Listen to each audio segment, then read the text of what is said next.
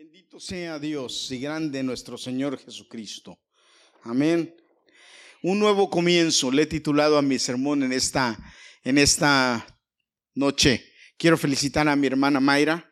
Juanito y Carolina estuvieron haciendo un trabajo fantástico. Me encantaban las mesas de ellos. Me encantaban las mesas que ustedes hacían. Pero déjenme decirle que esa mesa está muy bonita. Hermana Mayra, felicidades. Qué bueno, Dios te bendiga. Dios te guarde. Gracias por tu disposición hermana, de, servir. Que Dios te bendiga. Un nuevo comienzo con Dios. Un nuevo comienzo para este 2024. Dice la palabra de Dios, he aquí yo hago cosas nuevas. Pronto saldrán a la luz. ¿No las conoceréis? O sea, en otras palabras, que no, no se las daré a conocer. Ustedes no las sabrán. Otra vez dice el Señor, abriré camino en el desierto y ríos en la soledad. Isaías 43, 19. Hermanos, empezar un año es un momento de reflexión, un momento de nuevos comienzos. Es un momento en que dejamos el año viejo atrás con sus alegrías, los desafíos, con todo lo que pasó, cosas buenas y cosas malas, triunfos, fracasos y nos preparamos para recibir un año nuevo lleno de posibilidades en Cristo. Isaías 43, 19 nos dice, el Señor abriré camino. Dios te promete algo maravilloso, algo nuevo. Dice la Biblia, quien está en Cristo es nueva criatura. Porque lo viejo pasó, todo es hecho nuevo. Padre, te pedimos en el nombre de Jesús que tú nos hables en esta noche, que tu palabra nos hable, que la semilla se siembre en nuestro, en nuestro corazón y en nuestra mente y que nos ayude a poder, Señor, entender esta palabra y que esta palabra dé fruto en nuestras vidas, para que se cumpla el cometido por lo cual se envió, en el nombre de Jesús. Amén. Este versículo, hermanos, nos invita a confiar en que Dios puede hacer milagros en nuestra vida, incluso en medio de situaciones difíciles. Ahora yo le pregunto, ¿está listo para ver las cosas que Dios quiere hacer en usted? Esa es mi pregunta en esta, en esta noche. ¿Está listo para que este 2024 el Señor trabaje en usted? Porque déjeme decirte, déjame decirle hermano, Dios no premia la vagancia. Dios premia el esfuerzo. Dios no premia al que se siente esperar, Dios premia al que se levanta a trabajar. Dios premia al que se esfuerza. Dios premia al que se pone metas. Dios premia al que se dispone. Dios premia al que dice, haré, emprenderé, iré, caminaré. Gracias por ese amén. Hace mucho tiempo yo me quedé sin trabajo. Y yo estaba muy preocupado porque decía, ¿y qué me va a pasar si ya no tengo dinero? No me faltaba dinero, me faltaba trabajo.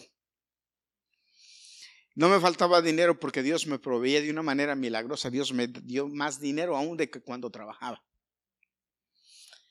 Pero aunque yo tenía dinero y yo tenía la bendición de Dios que estaba acompañándome, yo estaba preocupado porque no tenía trabajo. Porque hermanos, Dios nos hizo entes trabajadores. Nos hizo emprendedores. Como decimos vulgarmente, nos hizo para echar para adelante. Dios no, a Dios no le gustan los vagos. Jóvenes, a Dios no le gusta la generación de vagos que está formándose ahora, que nada más quieren estar en el teléfono. Y cuando estuve sin trabajo, me preocupaba que no tenía trabajo, al, grado que me enfermé. Lo primero que me pasó es que me empezó a dar un salpullido en todo el cuerpo, como de comezón y salpullido. Y el doctor me dijo, oh, es que estás nervioso. ¿Qué te preocupa? Pues que no tengo trabajo. Pero pregúnteme, pastor, ¿le hace falta dinero? Pregúnteme. No, no me hace falta dinero. Dios nos proveía, ¿cierto, Liliana? Pagábamos un seguro médico porque Liliana estaba embarazada que nos costaba 550 dólares al mes y lo pagábamos sin ningún problema. Pero yo estaba enfermo porque no tenía trabajo. Y después se me fue la audición. Perdí el oído este. Me agaché un día y de repente oí ¡pac! Fui con el, con el otorrinolaringólogo. Así se llama el doctor otorrinolaringólogo. Si no se lo sabe, se lo dejo de tarea. Apréndeselo. Oídos, nariz y garganta. Y me dijo, dale gracias a Dios que no estás sordo del otro también. Pero no tienes nada, es preocupación. Vete a trabajar y te va a volver la audición, porque si no te vas a trabajar te vas a quedar sordo. Un día estaba cayendo un tormentón en la casa, pero un tormentón. Y yo no sé qué pasó, que mi esposa, yo creo que Dios la tocó y le dijo, a mi, mi esposa se paró enfrente de mí y me dijo, ya basta. Tienes, ya te dijeron de un trabajo que fuera, ya te dijeron y tú estás ahí sentado sin hacer nada. ¿Saben qué era lo único que faltaba? Que yo fuera a pedir trabajo. Pero yo no quería, yo estaba sentado en mi casa, me estaba enfermando por no trabajar, estaba preocupado porque no trabajaba, pero no iba a buscar trabajo. E, es, es de risa, ¿verdad? Pero es que así estamos a veces, hermano. Señor, bendíceme, pero el Señor te dice, sí, te bendigo, pero ¿de dónde, ¿por dónde, mi hijo, te mando la bendición si tú no te quieres mover ni de la cama? Este nuevo año Dios está dispuesto a bendecir a los que quieren dejarse bendecir. Cuando salí a buscar trabajo, hermano, salí a buscar trabajo enojado con mi esposa porque me mandó a buscar trabajo, siendo que era lo que me hacía falta. En una tormentota, pero una tormentota, que yo llegué, yo me acuerdo, yo me bajé en la 42 y cuando dije es hasta la 64, en la 42 y la octava, es la 64 y primera. Y yo dije, me voy a ir caminando en medio de esta ayuda y ojalá me enferme, dije. De verdad, hermanos, eso es en Y me fui caminando hasta allá. Cuando yo me acuerdo cuando llegué, le dije, llegué al edificio y la secretaria me miró, me estaba escurriendo agua así a chorros. Y me dice la secretaria, me dice, vengo a buscar a, un tal Sandor Ludachi que me va a dar trabajo. Y me dice, pero ¿por qué viniste hoy? Mira cómo estás. Y dije, porque yo tengo, necesito trabajar. Y yo estaba enojado. Necesito trabajar, le dije. Y, y, a mí me dijeron que él me va a dar trabajo. Y mi esposa está en casa. Yo tengo mucho tiempo sin trabajar. Mi hijo tiene, ¿cuántos años tiene el Gadiel? Dos años. Y mi esposa está embarazada, barrigona de mi otra hija. Y yo no tengo trabajo. Dice, el jefe está ocupado, está en una reunión, sale como dentro de dos horas, yo me espero. ¿Dónde lo vas a esperar? Me dijo. Allá afuera, así que ya estaba, yo estoy mojado y me paré en la lluvia a esperar dos horas. Y después de dos horas más o menos entré y ya está, macho reaba mi agua. Cuando me vio el jefe, ustedes creen que me, que me dijo. El jefe, el jefe que me iba a dar el trabajo. Me vio, me miró, me dijo, ¿vienes a buscar trabajo así? Él pensó, dije, esto, esto no va a faltar al trabajo. Este va a venir. No importa, no lo va a tener, tener el agua, la lluvia la tormenta. Alguien así necesito, me dijo, ven el lunes, ya tienes trabajo. Tengo 23 años trabajando ahí. 23 años trabajando. ¿Qué te quiero decir con esto? Que Dios bendice a los que buscan. Dios te invita a que confíes en Él. Él puede hacer milagros incluso en situaciones difíciles. La idea es, ¿estás listo? Hay algunas ideas que la Biblia nos habla acerca de esto. Primero, déjalo viejo atrás. Dice Filipenses 3:13. Hermano, hermanos, yo mismo no pretendo haberlo alcanzado ya pero una cosa hago, a ver, una cosa hago, repítela conmigo, una cosa hago. Olvidando ciertamente lo que quedó atrás, me extiendo a lo que está delante. Prosigo a la meta, el premio del supremo, supremo llamado de Cristo. Dejo atrás lo que pasó. Hermano, mire, hay una canción, una, salsa, una salsa, una salsita que dice, Lo que pasó, pasó. ¿Verdad? ¿Sí o no? Ya pasó. Hermano, dice la Biblia lo que quedó, lo que pasó. Ya, olvídese. Si fueron cosas malas, olvídese. Si fueron cosas buenas, olvídese. Ya quedó atrás. No vive en el recuerdo, déjelo atrás. Hay gente que son expertas en vivir en lo pasado. No, hermano. Lo que viene es mejor. Lo que viene es más grande. Y sus fracasos lo único que deben servirle es para que aprenda a no volver a equivocarse, a entender y aprender de esto. No viva, no viva con las cargas pasadas. No viva con las cargas del año anterior. Ya despójese de lo que, de lo que le estorba. Me encanta la, la, la idea de Pablo cuando habla de despojándonos delante de tantos testigos despojándonos, hermanos, es, está haciendo referencia a alguien que está corriendo una, una carrera. Hermanos, hay quienes van corriendo esta carrera que es tan larga, es más larga que un maratón porque es una carrera de años. Pero vienen cargando cosas desde hasta cuando tenían, desde hasta cuando se acuerdan que la mamá les quitó la, teta, que ya no les quiso dar teta porque ya estaban grandes. Ay, y tú ya no me quisiste dar teta, mamá, hasta de eso se acuerda cargando todas esas cosas. Y un día le reclamé a mi mamá, me dijo, tú nunca me diste pecho, mamá. Se me quedó mirando y me dijo, ¿y qué? ¿Te moriste? Así, porque mi mamá era así, a la franca. Y yo me le quedé mirando y digo, no, ah, quizás si por eso estás chiquito, me dijo, pero nada más. Pero hay que aprender a dejar las cosas atrás. Porque lo que no te hizo bien ya se quedó atrás. Y si, te, ayudó de alguna manera o te enseñó de alguna manera, eso es lo que debes mantener. Pero lo demás quedó atrás. Hermanos, las cargas, las, lo que pasó, las, las, las, las luchas, eh, déjelas atrás. Los errores se equivocó, déjelo atrás. Los fracasos fracasó. Hermano, no importa, hay más chance adelante. Que no funcionó por aquí, busco por dónde. Que no funcionó esto, va adelante, hay que seguir porque Dios prometió bendecirte. Y si tenemos fe y esperanza en Dios, entonces la bendición va a llegar. Entonces tenemos que soltar el pasado. Pablo dice, tenemos tantos testigos que nos apoyan, que debemos dejar el pasado, lo, lo, que nos carga, los errores, los fracasos. Tenemos que aprender a vivir de ellos, pero no en ellos. Si tuvimos un fracaso, tenemos que aprender a vivir ese fracaso que nos enseñó, pero salir de ahí. Si esto no funcionó, ok, no funcionó, no era por ahí, ok, me equivoqué. Por otro lado, vámonos por otro lado. Especialmente este 2024, porque Dios te dice, te estoy ofreciendo un nuevo comienzo.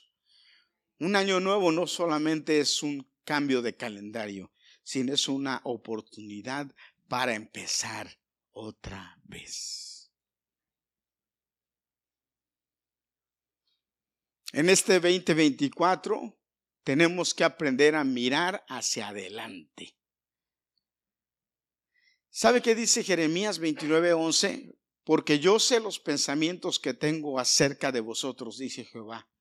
Pensamientos de paz y no de mal, para darnos el fin que esperas. Ahora, yo me pregunto, ¿qué es lo que esperas?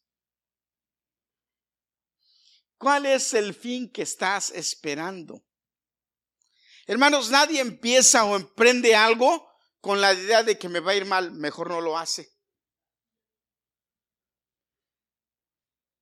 Usted no va y se mete a la escuela para decir, ok, no voy a funcionar, no me va a funcionar. ¿Verdad que no? Usted se mete a la escuela con la idea, voy a terminar, voy a graduarme, voy a terminar, voy a hacer esto. Y con esa idea lo hace. Pues déjeme decirle algo importante que dice la Biblia, que los planes de Dios van más allá de lo que usted cree. Dice Dios que los planes y los pensamientos de Él son mejores que los suyos. Y si usted piensa bien de usted, Dios piensa mucho mejor de usted. Pero ¿qué quiere Dios? Que vaya, que camine. Dios tiene planes para su futuro, planes para este 2024. Dios tiene planes para usted. Usted debe aprender a confiar en las promesas que Dios tiene para su futuro, porque el futuro suyo y el mío está en las manos de Dios. Él guía nuestros pasos. ¿Cuántos dicen amén? Él guía nuestros pasos. Así es que hermanos, debemos aprender a mirar hacia adelante. A mí me encanta la idea de mirar hacia adelante, no mirar hacia atrás, hermano. Mire, mire, yo le voy a enseñar algo ahorita rápido. Cuando usted va manejando un carro, usted no mira hacia atrás. ¿Mm? Usted no mira hacia atrás porque si mira hacia atrás va a tener problemas. ¿Qué es lo primero que puede pasar si usted va manejando un carro y mira hacia atrás? ¿Eh? ¿Sabe por qué choca, pero por qué? ¿Sabe qué es lo primero que va a hacer? Se va a salir de curso automáticamente. Usted va manejando y voltea para atrás, sin darse cuenta va a mover el volante. Sin darse cuenta. Usted va manejando y voltea hacia atrás, ya el movimiento de voltear hacia atrás ya va a hacer que usted voltee, mueva la dirección equivocado. Y si usted va rápido o a la velocidad que vaya, él corre peligro de, de salirse del ruta. Dice la Biblia por eso, cualquiera que pone la mano en el arado y voltea atrás no es apto para el reino de los cielos. Fíjese lo que dice la Biblia.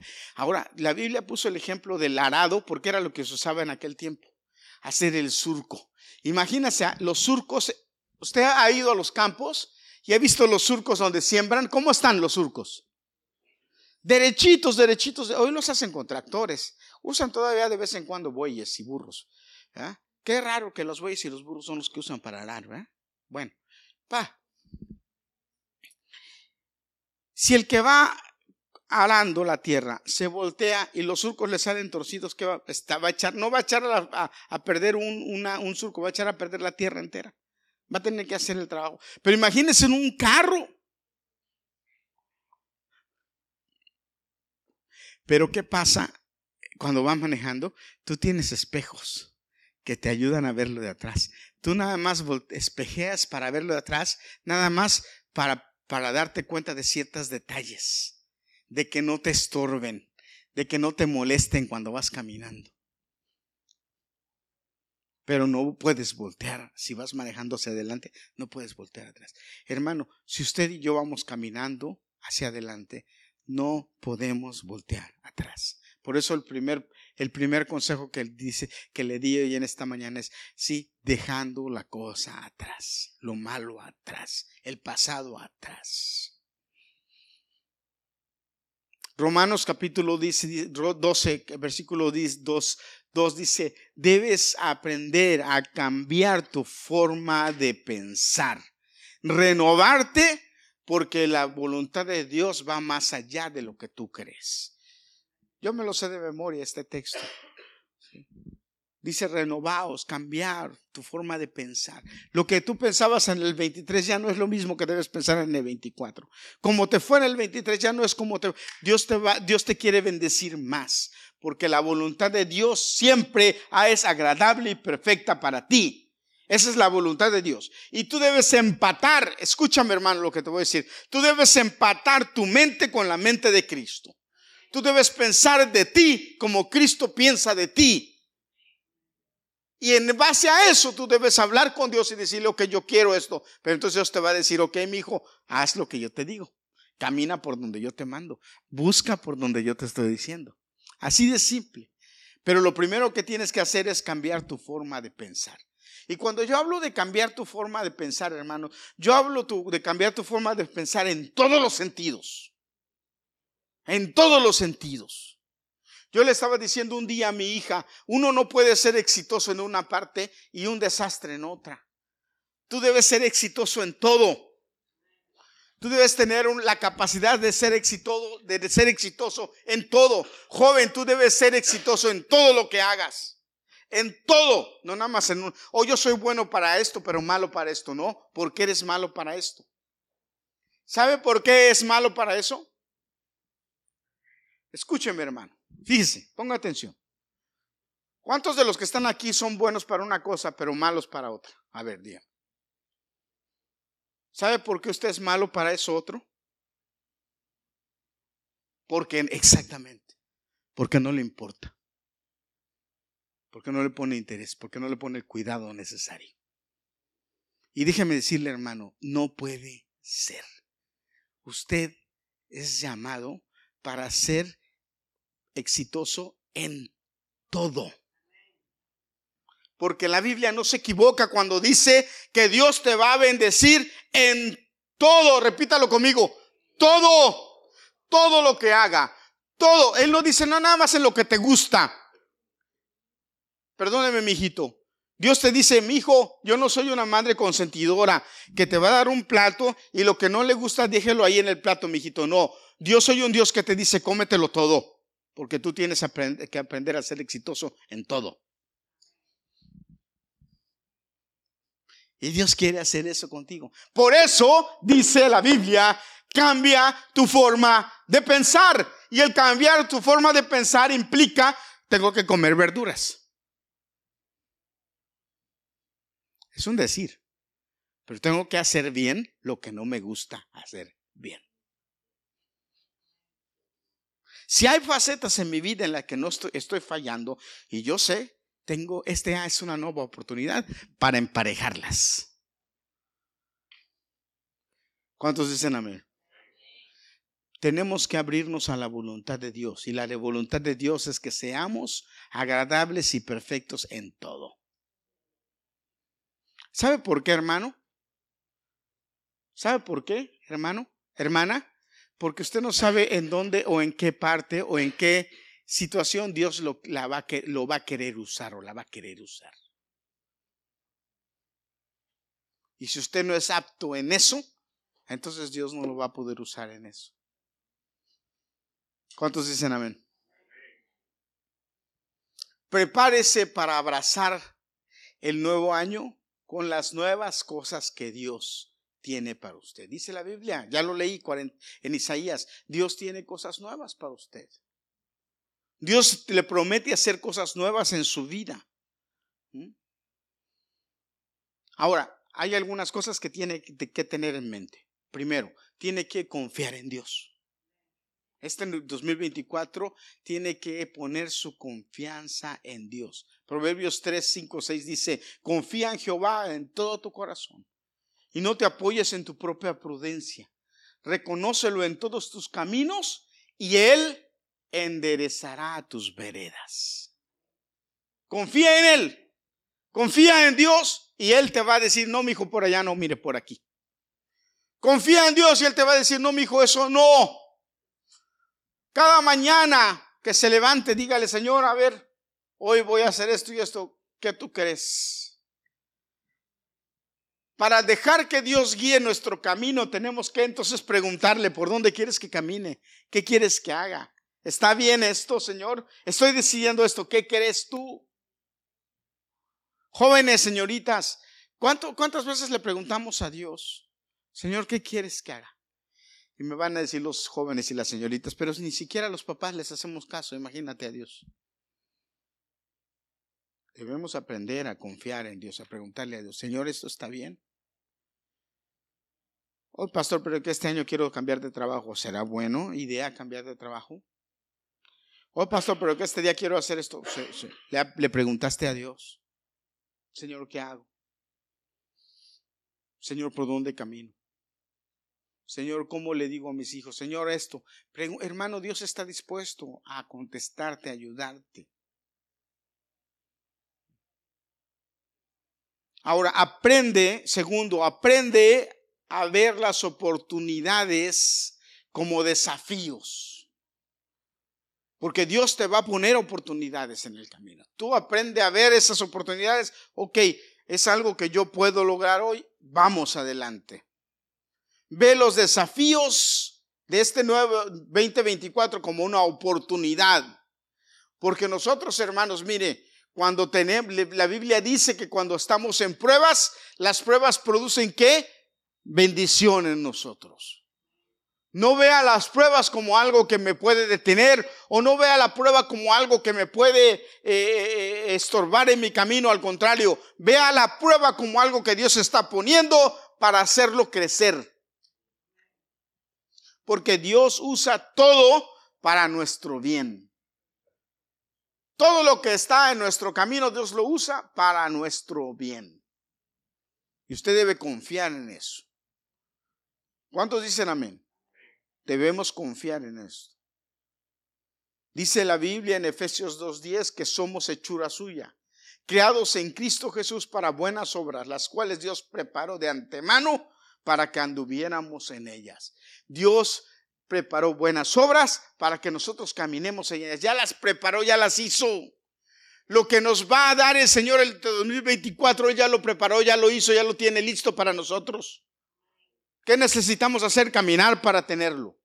A, ver la oportunidad e ir por ella y tomarla y hacerla nuestra. ¿Cuántos dicen amén? Hacerla nuestra. ¿Qué voy a hacer este año? ¿Cuáles son mis metas? ¿Cuáles son mis proyectos? Otra cosa que es importante que usted debe pensar este año es que debe vivir este año con un nuevo propósito.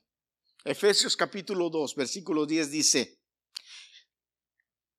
que Dios preparó de antemano las cosas para que las tuviéramos. Nosotros fuimos criados para que hagamos buenas obras. Usted no fue hecho para hacer malas obras. Usted fue hecho para hacer buenas obras. Aquí yo, aquí yo cubro esto. Yo fui criado para tener buenas actitudes no malas actitudes. Yo fui criado para servir, no para no servir. Yo fui criado para obedecer, no para desobedecer. Yo fui criado y cada día es una oportunidad que Dios me da para ser mejor y para servir.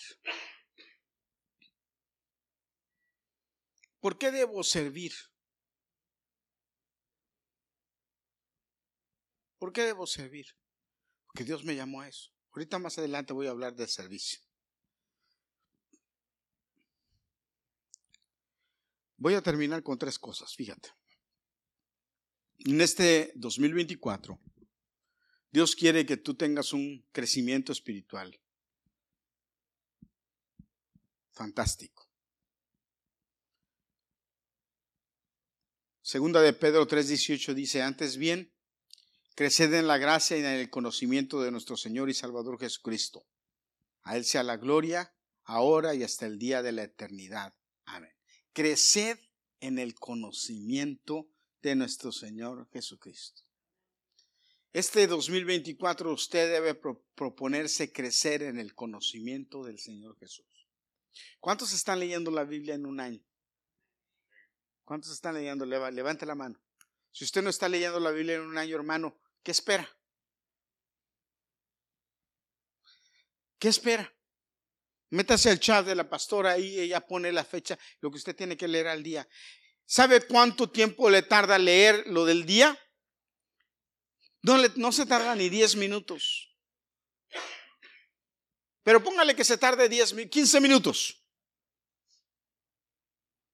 Ahorita sí me voy a ver muy, muy, muy duro, pero bueno. Como dicen por ahí, hay que hacerlo. ¿Cuánto dura una novela o una película que usted se ve en, en Netflix? Usualmente duran una hora 40 minutos, una hora 50 minutos. ¿Y qué tal si es una serie? ¿Cuánto dura? Y hay quienes se avientan una serie en un día de Netflix. 15 minutos de lectura de, de, la palabra de Dios que le va a traer vida, hermano, es tiempo de que usted vea sus prioridades. Este 2024, usted tiene que estar más cerca de Cristo. ¿Cuánto dura un partido de fútbol? Anthony, ¿cuánto dura un partido de fútbol? 90 minutos, sin tiempos extras y penaltis. Y son 15 minutos de lectura de la Biblia. ¿Tú no crees que tú puedes leer 15 minutos diarios de la Biblia, Anthony? Anthony, te estoy hablando a ti, no a, a tu novia, a ti. ¿Tú no crees que puedes leer 15 minutos diarios de la Biblia? Hermano, si usted me dice que no, que no puede, hermano, déjeme decirle, cuando Cristo venga, no se va a ir con él, no es cierto, no, no, no es mentira. Se va a ir al infierno. Ay, pastor, pero así, sí, pero es que si usted no quiere nada con Dios, ¿qué va a hacer? Si en el cielo va a estar Dios y usted no quiere nada con Dios ya desde ya, prefiere otras cosas que eso. Me va a decir, pastor, pero vengo a la iglesia, pero no es suficiente venir a la iglesia. Ya no estamos en esos tiempos, hermanos. Ya no estamos en los tiempos en que es suficiente venir a la iglesia. Usted tiene que buscar de Cristo diario. ¿Sabe qué? Este 2024 usted debe pensar en Cristo por, eh, como si Jesucristo viniera mañana.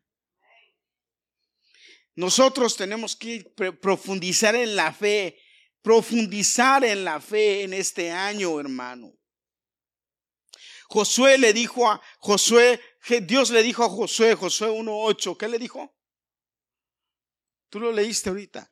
Nunca se aparte de tu boca este libro de la ley. Repítalo conmigo, nunca. Otra vez, nunca.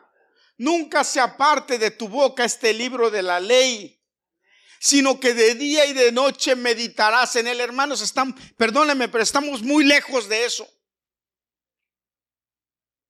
Estamos muy lejos de eso.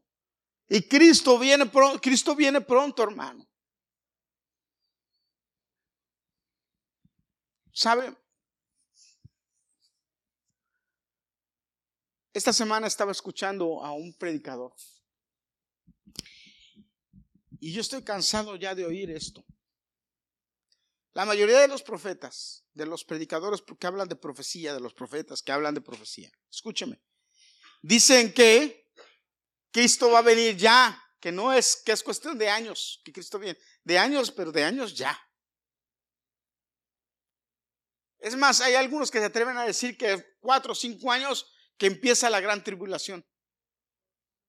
¿Sabe lo que significa esto? Que si en cuatro o cinco años empieza la tribulación, el rapto es ya en uno o dos años. Hermano, créame, yo no sé lo que va a pasar. A mí la Biblia me dice, a mí la Biblia me dice que el tiempo ni la hora, solamente el Padre lo sabe. Yo no me atrevo ni a especular, no sé. Le repito, desde que soy un niño he oído que Cristo viene. Desde que, desde que Jesús resucitó, los apóstoles están predicando que Jesús viene. Y Jesús mismo dijo, no es que tarde su venida, sino es que hay algunos que todavía tienen que arrepentirse. Dios sabe lo que hace, los planes de Dios. Pero y si sí viene, y si sí viene, hermanos, va a haber mucha gente que se va a quedar llorando y lamentándose. Mucha gente. No crea que nada más aquellos que oyen y saben de la palabra, pero que no vienen a la iglesia, que dicen que no quieren saber de la iglesia, o que dicen que tienen otro, otra iglesia, otros dioses. No dice, no, no solamente ellos. Muchos, mucha gente que va a las iglesias se va a quedar. ¿Y sabe por qué se va a quedar? ¿Alguno de ustedes sabe por qué se va a quedar? ¿Me puede decir por qué? ¿Alguien de aquí? ¿Por qué? ¿Por qué? ¿Eh? Hermano, no, no les importa. Hay otras cosas para ellos más importantes. Y la Biblia dijo, mire, mire, Juan dijo esto, y a mí, me, a dio risa, ah, perdón, con todo cariño y respeto, me, me dio risa lo que dijo Juan. Que cuando fue al estudio bíblico por primera vez, él se asustó cuando yo dije, el que no sea capaz de sacarse el ojo o la mano por el Evangelio, no es digno del, Evangelio. Y que Juan se asustó y dijo, eh, pero hermano, no se asuste. Dios lo dijo en serio. Si tú no eres capaz de perder la mano por el, por el reino, no eres digno de ir al reino. Pero, pero, pero pongámoslo más suave. Es que no somos capaces ni siquiera de cambiar el tiempo del teléfono, el maldito teléfono. Dios, perdón, el maldito teléfono que el diablo, el diablo ha usado también para alejarnos de Dios. Pero no nada más para alejarnos de Dios, porque el teléfono no solamente nos ha alejado de Dios, el teléfono nos ha alejado de nuestros padres, el teléfono nos ha alejado de nuestros hermanos, el, el teléfono nos ha alejado de la sociedad, el teléfono nos ha alejado de todo mundo.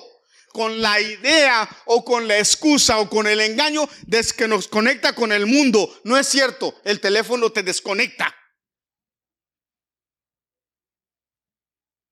No hay nada más triste que estar en una mesa comiendo y no hay una plática porque todo el mundo tiene el celular en la mano. Qué triste es.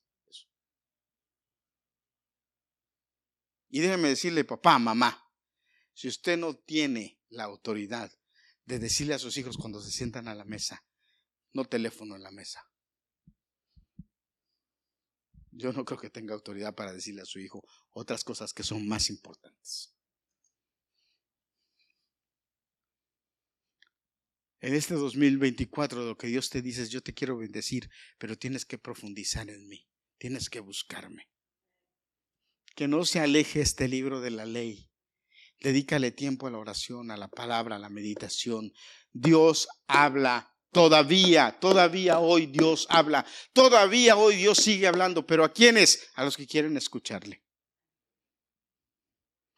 Les estaba diciendo, los profetas hablan y dicen que eso, y dicen, y la mayoría de los profetas coinciden en que Estados Unidos, hermanos, que Estados Unidos va a, desaparecer de alguna manera del mapa, va a dejar de tener poder del mapa. Entonces, y yo, créeme, hermanos, yo estoy cansado de oír eso. Yo digo, yo amo Estados Unidos. Estados Unidos es un país que hasta ahora ha servido a Cristo. Estados Unidos es un país que se ha caracterizado porque Dios Eso, Señor. Todavía hay una franca, una franja en Estados Unidos de hombres creyentes que creen en Cristo y que declaran a Jesucristo como el Señor de los Estados Unidos. Y yo no creo que Dios sea ajeno a esto. Yo creo que todavía hay un hay una gente en Estados Unidos que no ha doblado sus pies al Baal ni a todas las cosas malas, sino un remanente que cree firmemente que Jesucristo es el Dios de los Estados Unidos de América. Yo lo creo y yo soy parte de eso.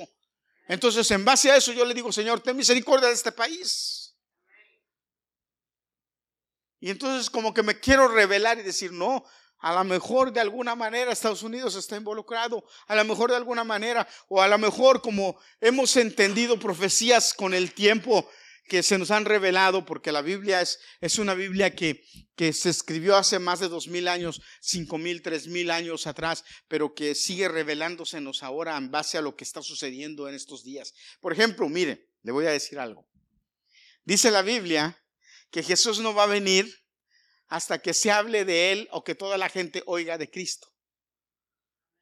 ¿Ah? Ahora, hay muchas etnias, muchos lugares, en muchos lugares, selvas y todo en donde no, no, se, no hay predicadores, no se pueden enviar misioneros, no hay, no hay. En África, en México, en Sudamérica, en muchos lugares. Pero yo le pregunto, hermano, fíjese lo que le voy a decir. Yo le pregunto, ¿qué acaso hoy en día con el Internet no se oye el Evangelio en todo el mundo? Ya no podemos apelar a lo que dijo Marcos Guida en uno de sus conciertos. Es que no hay evangelistas que vayan a esos lugares, Señor, envíanos. Ya no es así la cosa. Ahora es. Ahora es. ¿Sí? Con, hasta en los lugares más pobres tienen teléfonos celulares en donde tienen acceso a oír un mensaje de la palabra de Dios. ¿Sabe cuántas iglesias hay predicando en el teléfono, en el internet, en el Face, en las redes sociales? Así es que yo me pregunto, ¿cuánto falta para que en el mundo entero se oiga de Jesucristo? Muy poquito. Pero no es por misioneros, porque ya no es así la cosa, es porque, mire, este sí, ahí sí se convierte no en maldito, en bendito. Porque ahora sí, esto ahí se escucha la palabra. Porque Dios usa también todo para él. ¿Cuántos dicen amén? Dos cosas más de las que voy a hablar hoy en este 2024, en este 2024, propóngase servir. Dice Gálatas 6:10. Así que según tengamos oportunidad, hagamos bien a todos y especialmente a los de la familia de la fe. Otra vez lo voy a leer. Así que según tengamos oportunidad, ¿cuándo es que tenemos que servir? ¿Cuándo? Cuando tengamos oportunidad. ¿Qué dice? Cuando tengamos oportunidad, hagamos bien a todos. ¿Y cuando tenemos oportunidad? ¿Cuándo es porque déjeme explicarle bien la palabra por si usted no la entiende o no entiende bien el español en ese sentido. Cuando tengas oportunidad es cuando es oportuno, cuando es el momento, cuando se necesita.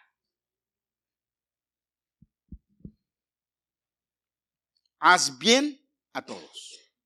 Y luego dice especialmente a quienes? A los de la fe. O sea, ¿quiénes? A tus hermanos cristianos, a los de la iglesia. ¿Qué quiere decir esto, hermano? ¿Lo podemos, lo podemos parafrasear aquí en, en la iglesia? A ver, ¿Lo podemos explicar aquí en la iglesia? Póngame ejemplos de aquí de la iglesia. ¿Cómo es que nosotros debemos o podemos servir aquí en la iglesia como dice la palabra de Dios? No lo digo yo, lo dice la palabra de Dios. Gálatas 6:10. Así que, según tengamos oportunidad, hagamos bien a todos, especialmente a quién? A los de la iglesia. ¿Cómo, ¿Cómo vamos a hacer bien a todos? ¿Cómo vamos a servir a todos? Debe decirle, hermano, que servir es una de las expresiones de amor más importantes que hay. Dios te dice que debes amar a tus hermanos como a ti mismo. Y el servir, el servir a otro es una expresión de amor.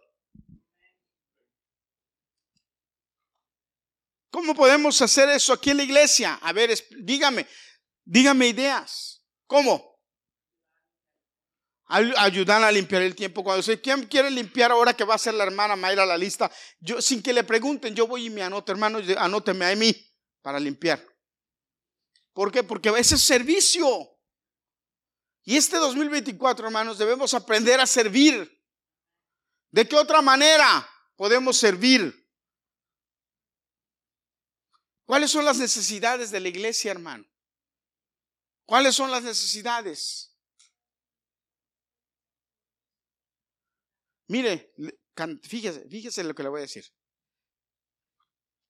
Estaba preparando, ahí tengo mi libretita en mi, en mi, en mi maletín. Estaba preparando mi agenda de sermones para el año. Mi agenda de sermones, lo que voy a predicar en el año. Cuatro sermones en enero. Cuatro sermones en febrero, cinco en marzo, cuatro en abril y así empecé. Y entonces le dije, a ver, Señor, entonces en enero, el principio, empecé y pa, empecé a, pa, pa. Hermanos, iba en febrero y yo decía, ay, caramba. Señor, ¿y qué? Apenas voy en febrero y ya pensé, Señor, ¿y qué? apenas voy en febrero, marzo, ya voy en marzo y ya. A ver, Señor, pero todavía me falta diciembre. El verano, ok, se, entonces abril. Y cuando me, ya iba por ahí, por octubre, yo dije, pero es un montón. Dije, ¿cuántas predicaciones tengo que dar? Y volteé y dije, Señor, ¿cuántas predicaciones tengo que dar este año? Y el Señor me dijo, todas. Porque es servicio. Esto es servicio, es tiempo, es estudio, es agarrar tiempo para poder hacerlo. ¿Usted cree que esto es ya nada más enchilame otra torta y ya, dámela. No, hermano. Pero lo hacemos con amor. ¿Para qué? Para que la gente se salve. Y yo me quedé así y dije, wow. Pero yo le dije, yo dije, mientras estaba preparando este sermón, me acordé de eso y dije, le voy a decir a los hermanos y se los voy a decir. ¿Alguien quiere predicarnos todos los sábados aquí? ¿Está dispuesto? ¿Quién quiere? A ver, todos los sábados. Pregúntale a Dios, Señor, ¿qué voy a predicar a los hermanos este sábado? A ver, a ver qué Dios te dice. Y usted viene y me los predica todos los sábados, no hay bronca. ¿Y sabe cuánto me pagan por esto?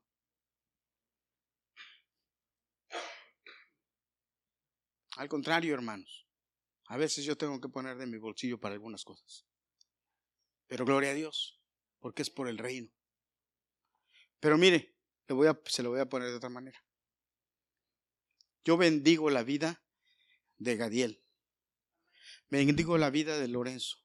Bendigo la vida de Cris. Bendigo la vida de Daniela. Bendigo la vida de los que vienen y tocan aquí, cantan. Bendigo la vida de los niños que vienen y de las niñas que vienen y danzan. ¿Saben por qué, hermanos? Porque vienen y lo hacen para agradar a Dios de corazón, para bendecir su vida. Y yo me pregunto, y de verdad me lo pregunto, es, ¿cuántos de los que estamos allá de verdad valoramos esto? ¿Sabe, hermano? Hay iglesias, hay iglesias en donde los ministros de alabanza tienen un sueldo. Perdónenme, hermanos, ya sé que somos poquitos aquí, pero aunque quisiéramos, a veces yo quisiera como comprarles un regalito en Navidad o en su cumpleaños. A veces yo me quedo así, si les compro un regalo no pago la renta. Juan, que nos viene y nos ayuda. La hermana Anita le, le encargamos los snacks desde hace mucho tiempo y no me he tenido que preocupar. Yo no me preocupo de los snacks. Ella es la que lo hace. Ahora me, da mucho gusto. Juan nos ayudó muchos años con la Santa Cena, pero ahora la hermana, miren qué bonita mesa, ¿no? Qué bonita mesa. Gracias a Dios por, por, la, por la hermana que nos da. pero hermano, ¿y usted? Si este año es una oportunidad nueva para servir. ¿En qué quiere servir más? Hay muchas cosas que hacer. Qué lástima que no hay, muchos que no están aquí, pero usted puede hacerlo. ¿Por qué? Porque servir para el reino Ahora viene lo bueno. Servir para el reino es acumular en el cielo. Porque en el cielo va a haber casas. ¿Cuántos saben que en el cielo va a haber casas? En el cielo va a haber casas. Y yo le voy a preguntar algo aquí entre nos. ¿Usted tiene idea de cómo va a ser su casa en el cielo? ¿Usted tiene idea de cómo va a ser su casa en el cielo? Yo no tengo idea de cómo va a ser mi casa en el cielo, pero de que voy a tener una casa en el cielo y, grande, la voy a tener. Y grande. Déjame decirle, y grande. Hermanos, sirvamos este año. A todo el que se ofrezca, al que se ponga, pero principalmente a los de la familia de la fe. Y por, un, por último, póngase metas espirituales. Filipenses 1.6 dice, Estoy persuadido de, que, de esto, que el que comenzó la obra en mí la va a terminar. Estoy persuadido de esto, que el que comenzó la obra en mí la va a terminar. Establezca metas que honren a Dios. Póngase metas que honren a Dios. Busque tener un crecimiento espiritual constante este año. Para que Dios complete la obra que empezó en usted. Debo terminar diciendo, este año nuevo te animo a que abraces los planes de Dios para tu vida. Deja atrás lo viejo, abre tu corazón a lo nuevo.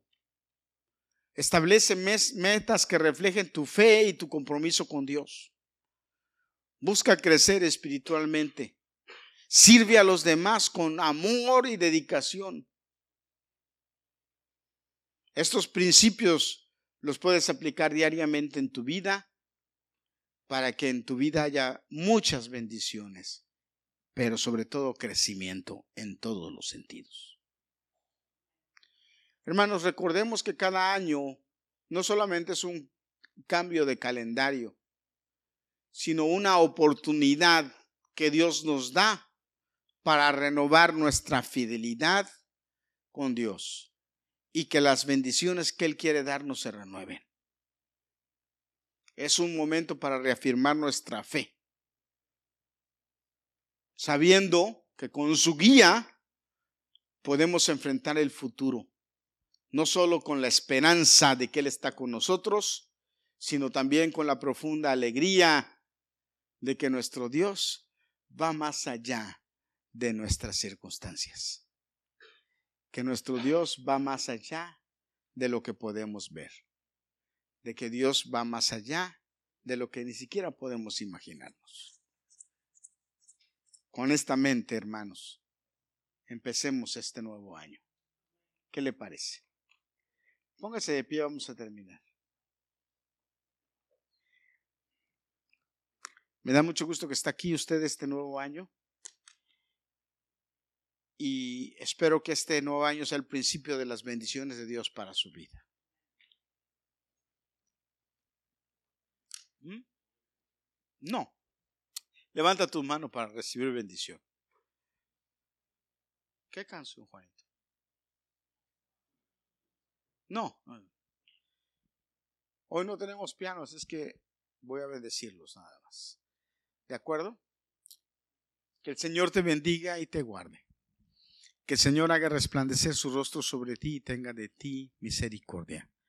Que el Señor alce sobre ti su rostro y ponga en ti paz.